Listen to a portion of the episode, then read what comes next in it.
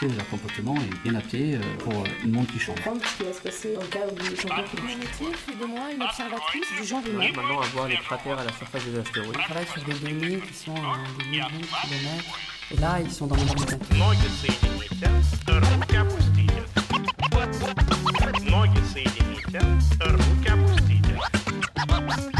Acteur de science. Acteur de science. Acteur de science.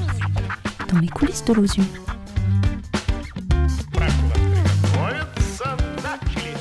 Bonjour à tous, ici Fanny. Étant au LPED, j'ai eu la chance de retrouver Aïssatou Faye, qui effectue son stage de Master 2 au sein de ce laboratoire en tant que modélisatrice. Bonjour Aïssatou. Bonjour. Alors Aïssatou, en quoi votre métier fait-il de vous une modélisatrice? Mon métier fait de moi une modélisatrice dans la mesure où je dois effectuer des traitements statistiques d'une base de données relative à la vulnérabilité socio-environnementale des populations littorales de Guadeloupe. Quel est votre projet principal, votre projet de stage? Mon projet de stage, c'est de d'effectuer des traitements statistiques d'une base de données relative à la vulnérabilité socio-environnementale des populations littorales de Guadeloupe, mais aussi je réaliserai euh, ensuite euh, des comparaisons avec d'autres bases de données et des données spécifiques relatives à d'autres territoires métropolitains. Je travaille euh, sur le projet GESPAR 50.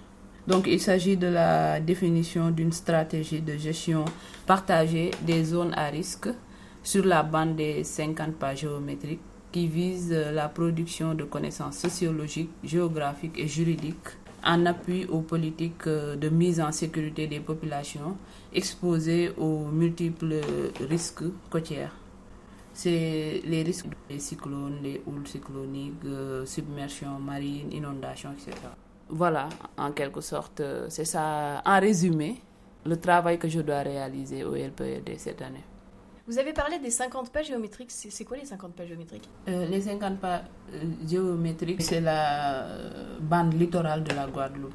Comment est-ce que vous en êtes arrivé à exercer ce métier? Pourquoi la modélisation? Pourquoi au LPED D'abord, je dirais que j'ai toujours été attirée par les mathématiques depuis mon enfance, depuis l'école primaire. J'ai suivi cette euh, passion en faisant une série scientifique euh, au lycée. Et euh, tout mon cursus universitaire aussi, je l'ai fait en mathématiques. Et en ce moment, depuis l'année dernière, je dirais, euh, je suis euh, la formation MAS, ex-Marseille Université. MAS, ça signifie mathématiques appliquées aux sciences sociales. La modélisation, je dirais que la base, c'est les maths. Donc voilà, j'ai une passion pour les mathématiques, c'est la raison pour laquelle j'exerce euh, ce métier de modélisatrice. Ça va.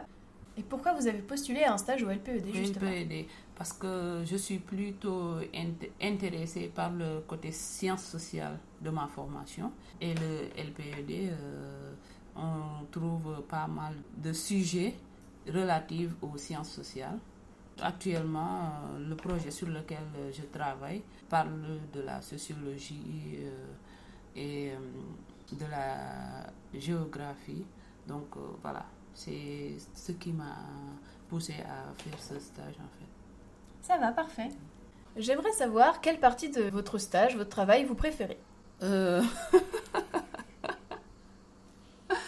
Je dirais plutôt la partie modélisation, parce qu'il faut savoir que avant d'établir un modèle, il y a un travail préalable à faire, c'est-à-dire euh, nettoyer la base de données, en d'autres termes, faire un apurement, faire des analyses univariées, bivariées, et avant d'attaquer la modélisation.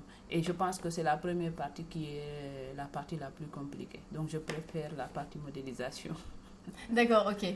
Et vous parlez d'analyse univariée, bivariée, vous pouvez nous expliquer simplement? La base euh, du travail, c'est de pouvoir extraire dans une base de données une information que qu'on va modéliser, un modèle mathématique.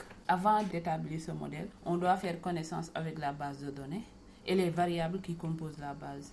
Donc l'analyse univariée permet de faire des tableaux et des graphiques pour mieux comprendre euh, l'information contenue dans, la base de données. Et l'analyse euh, bivariée permet de faire ressortir les liens qui peuvent exister entre les variables qui composent la base de données. C'est à partir de cette analyse qu'on va fixer le modèle approprié pour pouvoir euh, ressortir l'information contenue dans la base de données. Donc c'est un travail primordial et euh, très important pour euh, la modélisation. Est-ce que dans votre travail, vous avez des questions que vous vous posez et dans- pour lesquelles vous ne trouvez pas de réponse? Bien sûr, comme dans toute étude, on peut avoir des questions sans réponse. Mais dans notre cas, je veux dire dans le cas de la modélisation, si cela arrive, on peut être amené à revoir la base de données, faire des recodages euh, des variables pour euh, parvenir à une réponse. Merci. Pour finir, si vous deviez qualifier votre travail en un mot, lequel choisiriez-vous? Autre que modélisatrice, Exact. Je dirais euh, statisticienne ou euh, pour être plus moderne, euh, data scientist. En anglais donc. Ouais, Et ça veut dire quoi en français? Statisticienne. Parce qu'en fait, euh, c'est quelqu'un qui euh, étudie les données pour euh, essayer de le modéliser et d'en faire sortir des informations utiles pour aider à la décision. Parfait. Merci beaucoup Aïssatou pour ces réponses. Merci à vous aussi, Fanny, pour cette belle interview sur mon métier. Merci de nous avoir écoutés et n'hésitez pas à vous diriger vers un nouvel épisode.